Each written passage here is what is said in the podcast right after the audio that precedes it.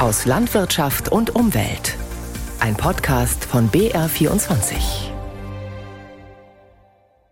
Fleisch im Supermarkt soll in einigen Jahren nur noch von Tieren kommen, die zu Lebzeiten auch an die frische Luft durften. Das ist eine Riesenumstellung für große Teile der Landwirtschaft. Kann das funktionieren? Unser Thema in der kommenden knappen halben Stunde. Außerdem, wie Landwirte Crowdfunding für sich nutzen und wie sie mit einem Holzofen möglichst emissionsarm heizen können. Willkommen zur Sendung aus Landwirtschaft und Umwelt. Am Mikrofon Simon Plentinger. Sie kennen es vielleicht aus dem Supermarkt. Auf manchen Fleischpackungen ist die Haltungsform mit einem Siegel angegeben. Und zwar mit den Zahlen 1 bis 4. In grün, orange, rot oder blau. Dieses Siegel ist eine freiwillige Kennzeichnung, die der Lebensmitteleinzelhandel entwickelt hat damit die Kunden schnell und einfach sehen können, wo und wie das Tier gelebt hat. Fleisch von Tieren, die nur im Stall sind, also aus Haltungsstufe 1 und 2 stammen, soll es in Zukunft aber kaum noch geben. Supermärkte wie Aldi, Lidl, Rewe oder Edeka wollen bis 2030 das Frischfleisch- und Milchangebot aus den Haltungsformen 3 und 4 massiv ausbauen. Als erstes umgesetzt wird das gerade beim Schweinefleisch. Und die Erzeugergemeinschaften suchen jetzt nach umstellungswilligen Schweinemestern. Annelena Schub berichtet. Die Schweine von Landwirt Franz Hirschbeck aus Huisheim im Landkreis Donau-Ries können selbst entscheiden, ob sie lieber im Stall sind oder durch eine kleine Tür nach draußen in den dick mit Stroh eingestreuten, überdachten Auslauf gehen. Gerade sind sehr viele Schweine draußen. Es ist schönes Wetter, an einer Stelle scheint die Sonne hin. Ein paar Schweine strecken ihr den Rüssel entspannt entgegen. Den Auslauf gibt es erst seit rund zwei Jahren. Davor lebten Franz Hirschbecks Mastschweine nur im Stall, also in Haltungsstufe 2. Bis die Erzeugergemeinschaft Südbayern auf Franz Hirschbeck zukam und fragte, ob er umstellen will und ihm von den neuen Zielen der Supermärkte erzählte.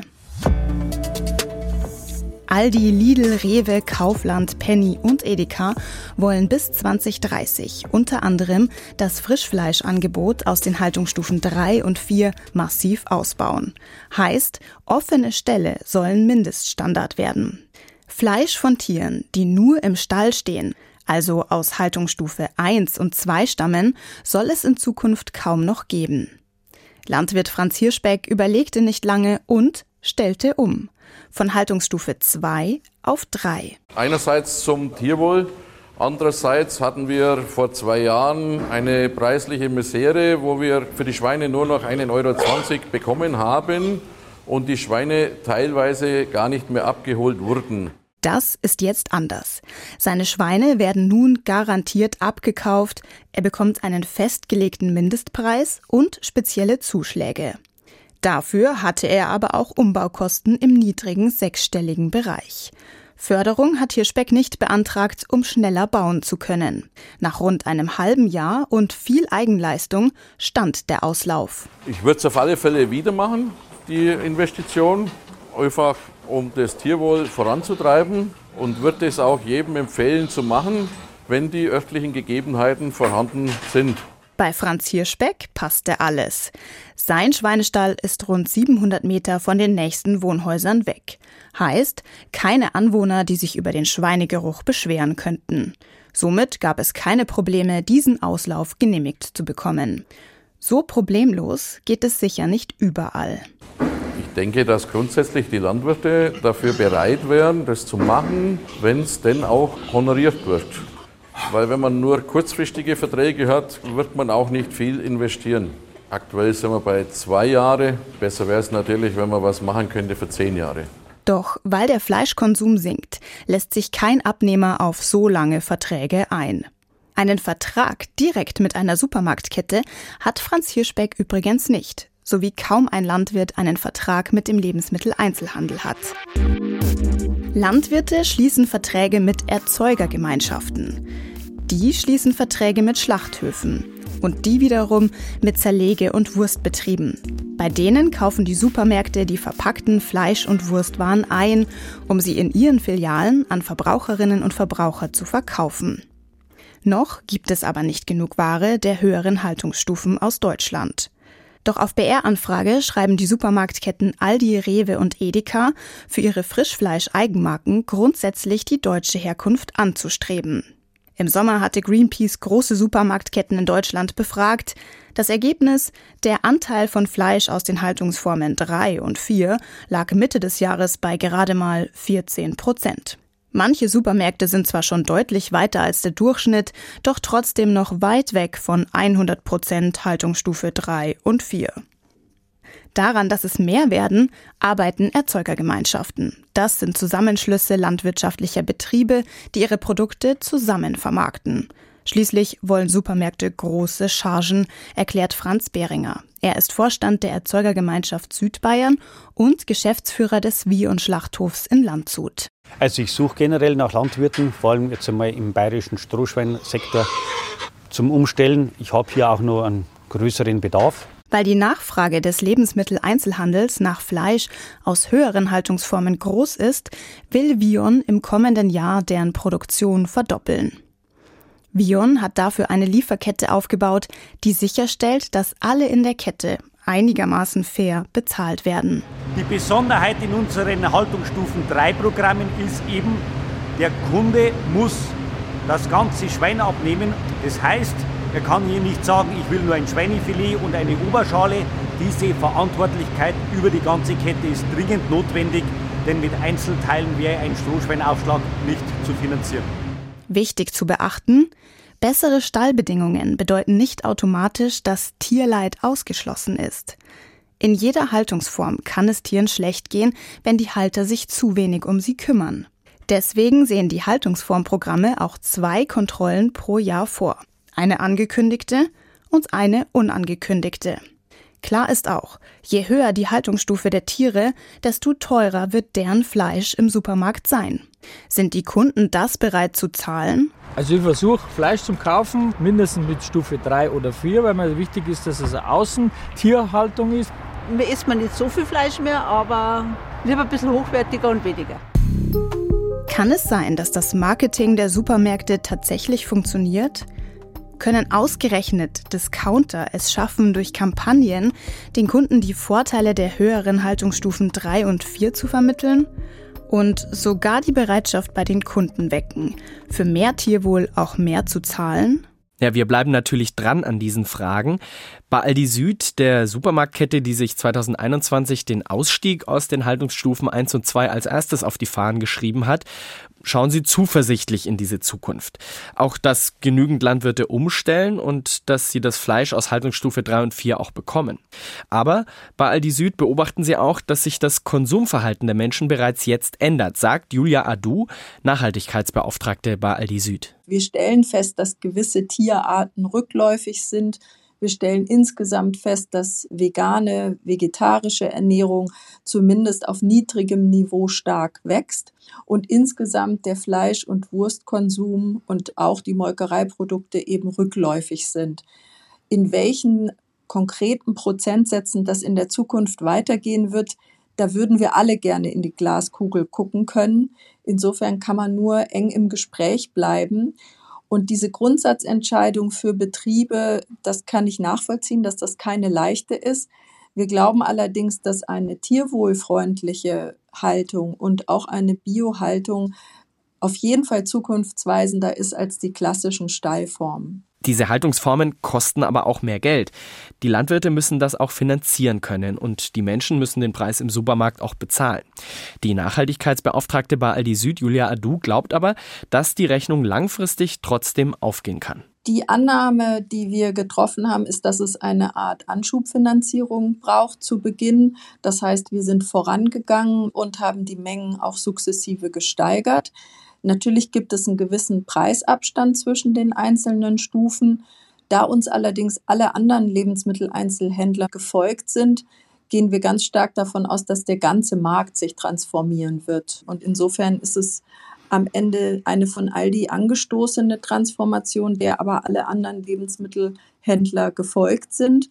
Und wenn der ganze Markt umstellt, dann verschieben sich ja die Mengen und dadurch können dann auch die Preise hoffentlich wieder nach unten angepasst werden auf ein angemessenes Preismaß, das die Kosten der Landwirtinnen deckt und ihnen natürlich auch einen Ertrag bringt, was aber für Kundinnen bedeutet, dass im Laufe der Zeit der Abstand zwischen den einzelnen Haltungsformen nicht mehr so groß sein wird. Größere Investitionen und Anschaffungen, das ist für landwirtschaftliche Betriebe oft eine heikle Sache, denn die Rechnung muss am Ende ja auch aufgehen. Vor allem kleinere Betriebe stellt das schon mal vor Probleme, wenn sie investieren oder etwas neu anschaffen wollen, sei es eine Hofmolkerei oder ein Traktor. Neben einem Kredit bei der Bank sind auch Crowdfunding-Kampagnen und Genussscheine Finanzierungsmöglichkeiten. Beim Stichwort Crowdfunding denkt man ja erstmal an eine verrückte Idee von einem hippen, eher großstädtischen Unternehmen, aber es gibt viele Projekte, auch auf dem Land, die sich eine Idee durch finanzielle Beteiligung vieler Menschen finanzieren lassen. Und das kann dann auch mal einen Kredit ersetzen. Joanna Turo hat sich zwei Projekte angeschaut, die von der finanziellen Unterstützung von Menschen vor Ort profitieren. Kai Bossling ist gerade auf dem Weg zu einem wichtigen Termin. Seine langen Haare hat er sich zu einem Zopf zurückgebunden und er trägt, natürlich, einen Wollpullover. Denn er ist Inhaber eines Wollgeschäfts. Jetzt will er Decken produzieren. Wir haben bei uns in der Spinnerei das erste Webgarn produzieren lassen. Für die Produktion der Wolldecken hat er eine sogenannte Crowdfunding-Kampagne gestartet. Das Prinzip, möglichst viele Menschen geben einem Unternehmen Geld, damit es eine Idee umsetzen kann.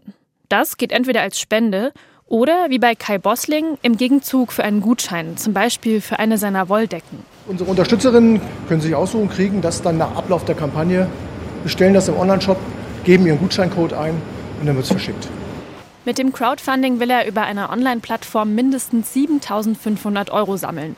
Für ihn ist das mehr als nur ein Ersatz für einen Kredit bei der Bank. Es ist ja auch eine, eine Art Barometer. Wird, wird die Ware, wird das Produkt angenommen? Die Produktion der Wolldecken war für ihn mit viel Aufwand und Kosten verbunden. Denn Wolle von deutschen Schafen wird normalerweise nicht in Deutschland verarbeitet. Sie ist eher ein Abfallprodukt, kommt als Dünger auf die Felder oder wird günstig exportiert. Kai Bossling will die heimische Wolle und damit die Produktion von Textilien in Deutschland stärken. Auch um dafür Werbung zu machen, hat er die Crowdfunding-Kampagne gestartet. Über eine Online-Plattform kann er live verfolgen, wie viel Geld schon zusammengekommen ist. Da ist gerade jemand wieder gekommen und hat gesponsert. Wir sind bei 2865.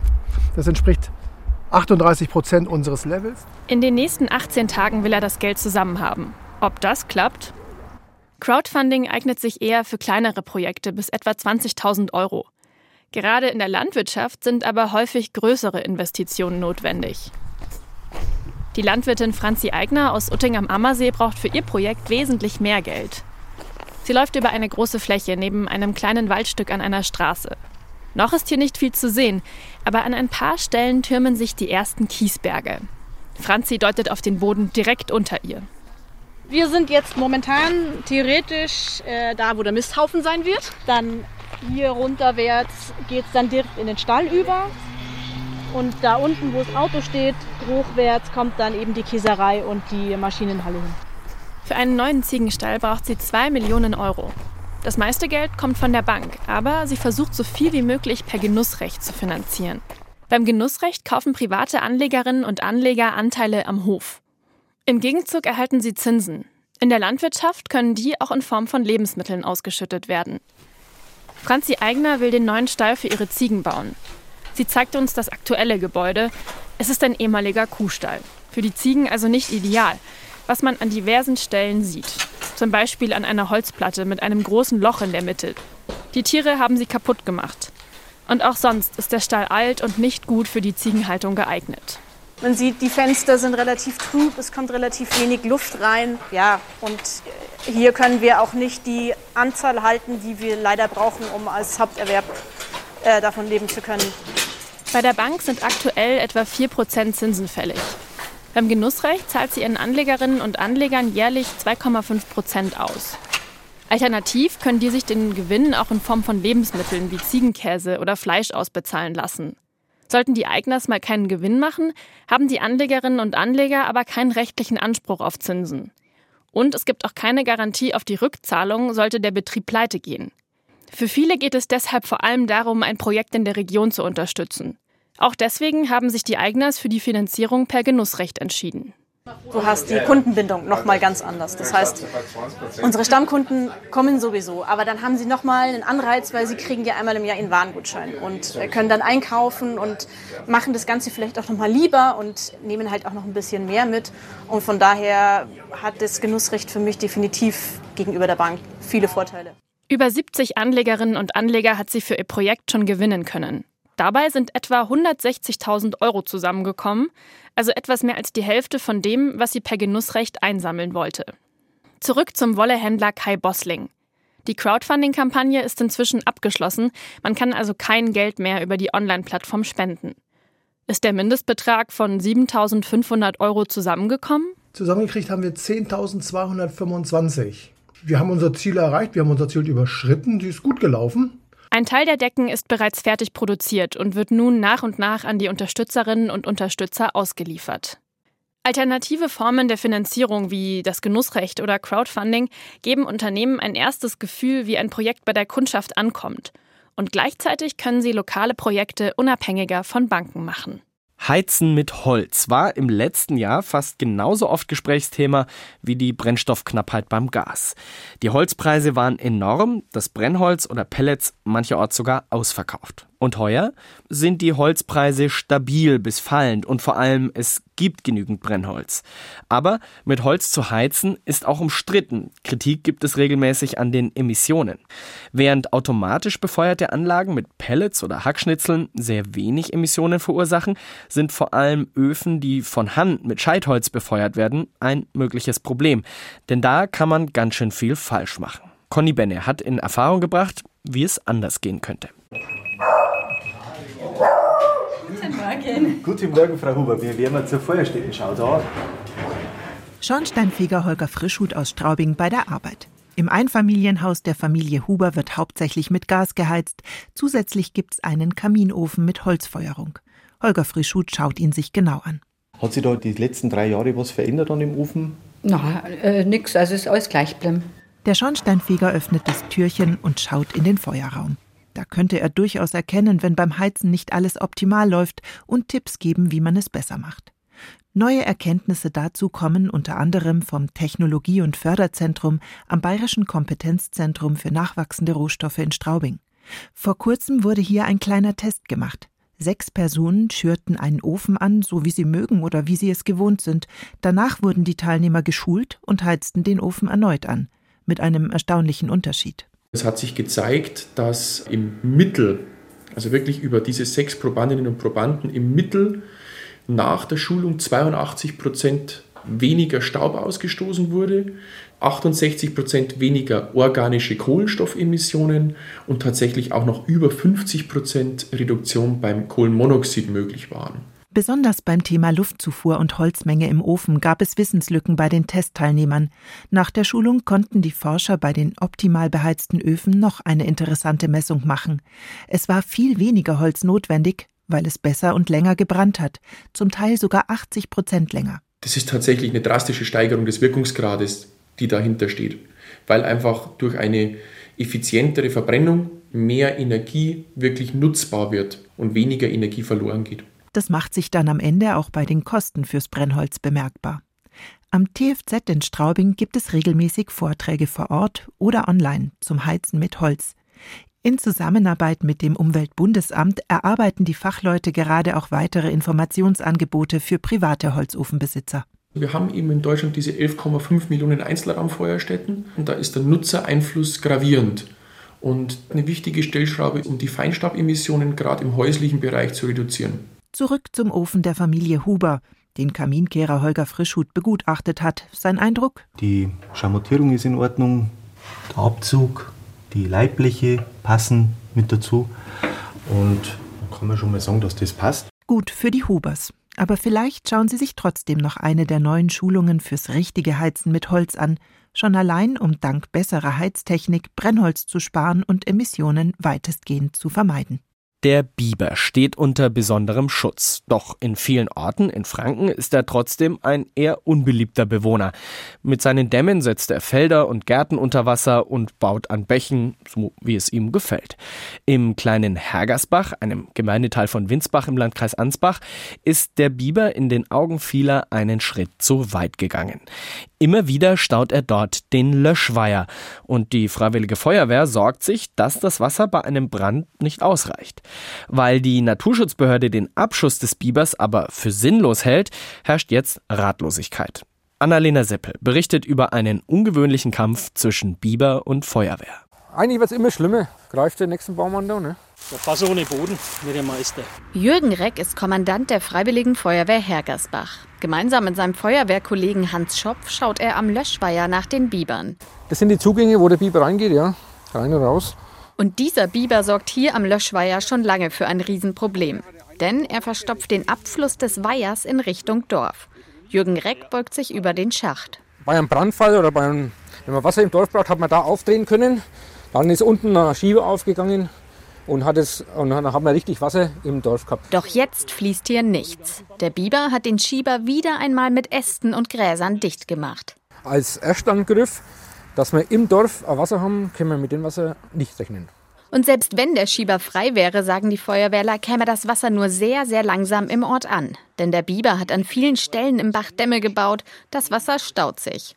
Ein Bild, das Feuerwehrler Hans Schopf jeden Tag zu Hause sieht, denn der Bach fließt durch seinen Garten. Der geht sogar in die Ortschaft rein, haben wir mitgekriegt, und hat ein Eisenrohr mal sogar mitgenommen und hat es dann in den Damm gestellt. Für die Feuerwehrler ist klar, Ausbaggern und Säubern sind keine Dauerlösung. Viele Bewohner und auch die Stadt Winsbach fordern deshalb eine Ausnahmeregelung, also den Abschuss des Bibers im Fachjargon Abfangen genannt.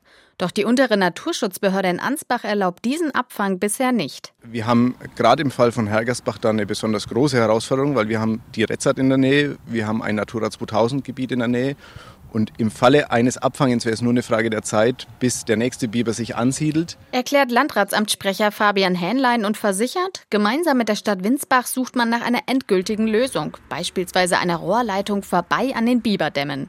Doch solche Lösungen kosten Geld. Selbst mit staatlichen Förderungen müsste die kleine Stadt Winsbach hier einiges zahlen.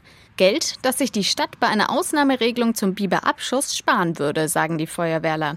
Sie sind genervt, dass sich hier seit Jahren nichts tut. Jeder will, kann Unmut reinbringen. Jeder will mit der schönen Krawatten da stehen und es passt. Aber ich mache das nicht. Mich stört am besten, dass eigentlich der, der Brandschutz hinter den Tierschutz angesetzt wird. Der müsste eigentlich weit drüber liegen. Also da darf es eigentlich gar keine Diskussion geben. Glücklicherweise gäbe es hier selten einen großen Brand, sagen die Feuerwehrler. Der letzte im Ort sei gut 20 Jahre her. Doch so oder so, bei ihnen bleibt ohne das Wasser aus dem Löschweiher ein ungutes Gefühl. So viel für heute aus Landwirtschaft und Umwelt. Mehr Informationen zu unseren Themen finden Sie im Netz unter br24.de-sonntag.